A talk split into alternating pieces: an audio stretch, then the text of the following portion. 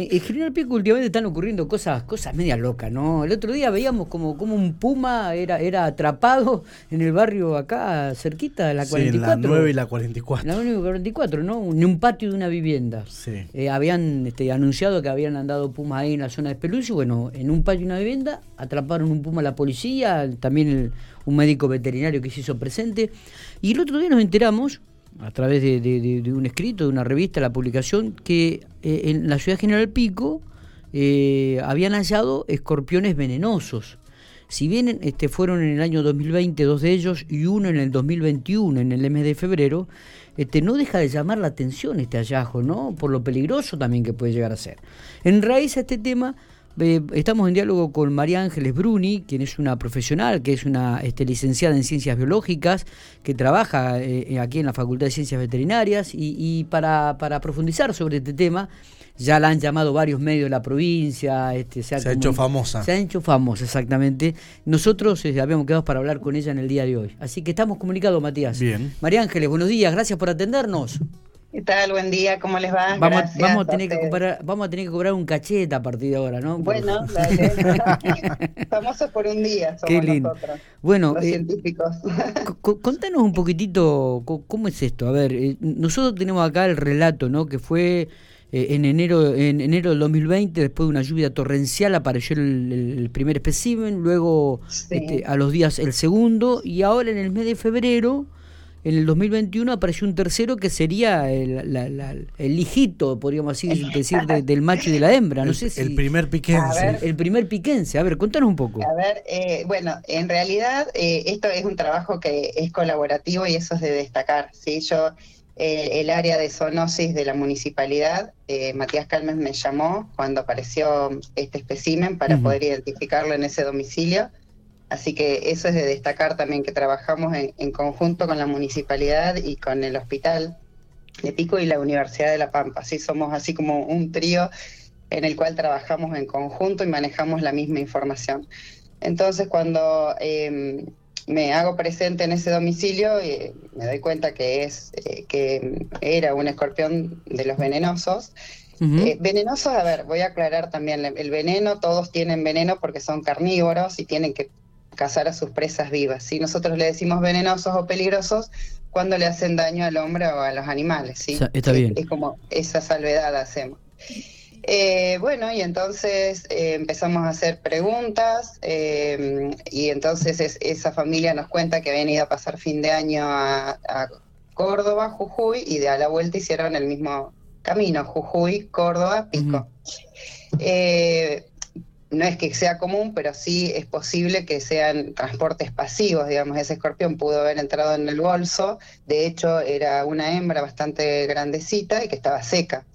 Entonces dijimos, bueno, seguramente lo han traído, fue ocasional. Eso fue después de esa inundación en ese, en ese verano, digamos, en enero. Sí, sí. Eh, decimos inundación porque apareció en un sumidero de un patio interno este, donde eh, caía mucha agua eh, y bueno, y apareció muerta ahí. Después en marzo apareció uno más chiquitito muerto también en un, en un lavatorio del baño de esa misma casa, eh, que también ahora les hago la salvedad de, contarles que las, estos animales que son artrópodos este, pueden ser partenogénicos. Esto es una característica muy particular de la reproducción, es una reproducción asexual, que es rara. Rara para nosotros, ¿por qué? Porque las hembras pueden dejar descendencia eh, sin copular con el macho. Es decir, eh, también lo hacen las hormigas y lo hacen las abejas. Sí, Entonces, todas, eh, todas las especies que hay, de, sobre todo en la Argentina, porque lo, lo gracioso es que esto es lo más austral que han llegado estos animales, ¿no? Y que han podido sobrevivir porque el tercero, que es el que apareció vivo, es el que nos lleva a hacer la, cita, ¿no? Claro. Nosotros tenemos, para hacer el registro, tienen que aparecer vivos, o sea que sobreviven. Y ha sido un foco, o sea, no los vimos nunca más y ahora tenemos que esperar en el verano, ¿sí? Y bueno, son todas hembras, digamos, esa hembra ha dejado descendencia y aparecieron estos dos, uno muerto y el otro vivo, que es lo que nos llevó a hacer la, cita en, la revista. Está, está.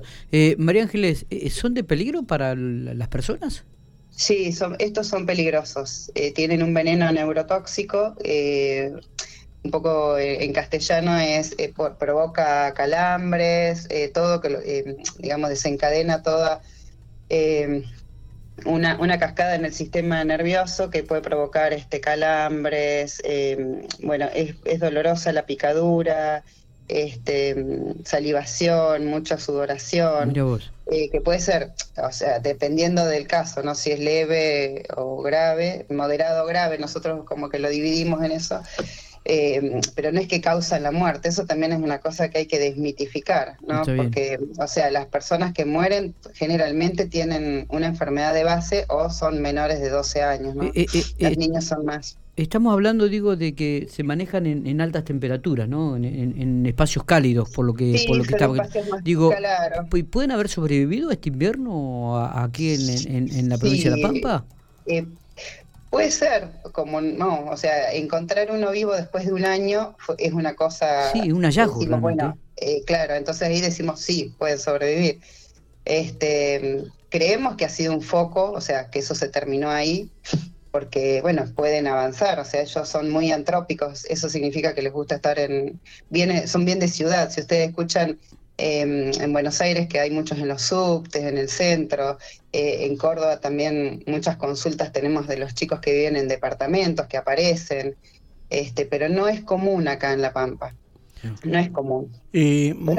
no sabemos si se puede establecer, los climas, el, el tiempo ha cambiado, digamos, el clima ha cambiado podría ser, digamos, está mucho más templado. María, dijiste así al pasar que para los chicos menores de 12 años eh, es otra la gravedad. Eh, sí, acá los factores cuando hay alguna picadura de algún ponzoñoso dependen de muchas cosas, depende del tamaño del animal, eh, depende de la persona también, eh, depende de, del tamaño, o sea, de la persona, depende si son sanos o están enfermos, pero sí, la, la llevan peor, digamos, los chicos que son menores, que justamente en esa casa había niños. Mira ¿Qué, tiene que hacer uno cuando encuentra un, tipo así de, escorpión, cualquiera sea, porque uno eh, es más difícil de identificar? Eh, hemos hablado mucho con Matías Calmens, esta aplicación que han hecho, donde eh, es más o menos. con esto. porque está buenísima. Yo, de hecho, la tengo en el celular porque cada vez que manda a alguien, uno hace una prevista. Después yo le mando a Matías y yo sé que siempre te lo manda a vos. Eh, todos los oyentes que nos mandan a nosotros siempre hacemos la misma vuelta y, sabemos que te llegan. claro, así funciona y está perfecto. Eh, y además, bueno, hacemos autobombo, también eh, tenemos una guía que armamos para el reconocimiento y prevención de, animales ponzoñosos en el norte de La Pampa, gracias también a la municipalidad que fue coeditora. por eso digo, no tengo más que palabras de agradecimiento. Este, El trabajo colaborativo que hemos logrado tener este, sí, em, se saca fotos, cualquier animal, o sea, eh, tenemos un área de identificación de animales ponzoñosos que surgió a partir de un proyecto de extensión universitaria, donde la comunidad se acercaba y, siempre decía, bueno, a ver qué es, no importaba si era una chinche o si fuera una pulga, una garrapata, lo que fuese. Y bueno, y entonces así armamos el área, eh, somos un grupo de trabajo, bueno, yo soy la directora, pero hay muchos estudiantes trabajando que que les encanta y además salen a la comunidad, los estudiantes de ciencias veterinarias que miran otra, otra manera de, usar la veterinaria hacia la comunidad. Este, y bueno, y entonces eh, mi teléfono es el que es digamos, el oficial, este, ese número de teléfono es el oficial y de ahí yo distribuyo a, quienes correspondan, ¿no? Cuando tenemos dudas de identificación. También tenemos un Instagram que se llama Ponzoñosos de la Pampa, está la aplicación. Eh, la verdad que se ha armado un grupo hermoso porque la comunidad también lo sostiene, ¿no? Totalmente. Este, María, María Ángeles, eh, el, cambio del medio ambiente, el cambio climático que se va dando también en, en esta actualidad, eh, digo, esto ha generado también la aparición de, de, más allá de que este, en, este, en este estamos hablando específicamente del escorpión ahora, digo, pero ha hablado, se ha dado la posibilidad de, descubrir este presentación de otro tipo de, animales o, o eh, en la zona que no es habitual. Puede ser, sí, puede ser que, que, que, aparezcan, sí. o además también eh, cuando la urbanización avanza, también hay, hay animales que pueden avanzar juntos con ella o retroceder, ¿sí? Este, te puedo hablar, no sé, del caso de serpientes. Eh, por ejemplo, eh, hace poco estaba trabajando con, con unas serpientes, o sea, con, con datos antiguos de toda la costa de, Mar del Plata, Necochea y demás, que había aparición de yararañata, que ahora no los encontrás. Entonces, eh, tiene que ver la, la antropización y también tiene que ver el clima. Puede ser, puede ser. Está. Eh, la verdad que... que estabas contando anteriormente, bueno, eso es una cuestión eh, humana, ¿no? Este, tenerlos eh, a los animales en cautiverio no corresponde.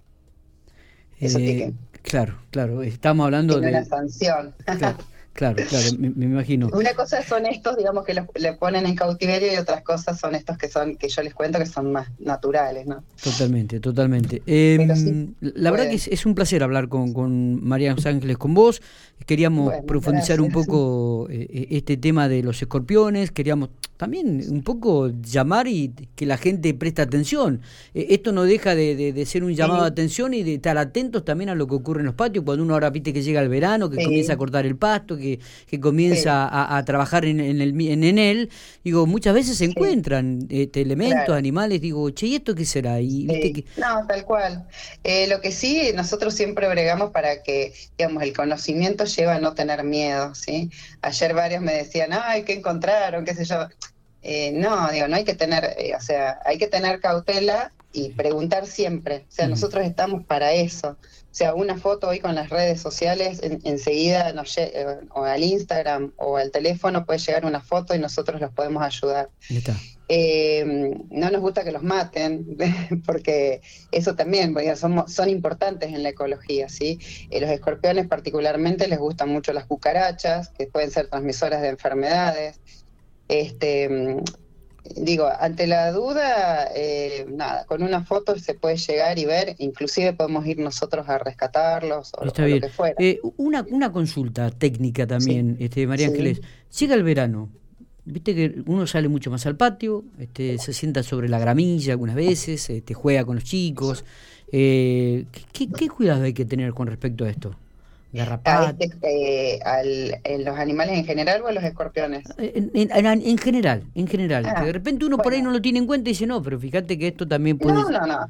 En general, eh, bueno, en general no, ya les digo, no hay animales eh, peligrosos, ¿sí? En el patio de una casa. Este, este escorpión eh, no lo van a encontrar en la gramilla, en, el patio de la casa, ¿sí? Arañas no son las, las que son peligrosas, no van a estar en la gramilla, sino que están en otros lugares. Bien.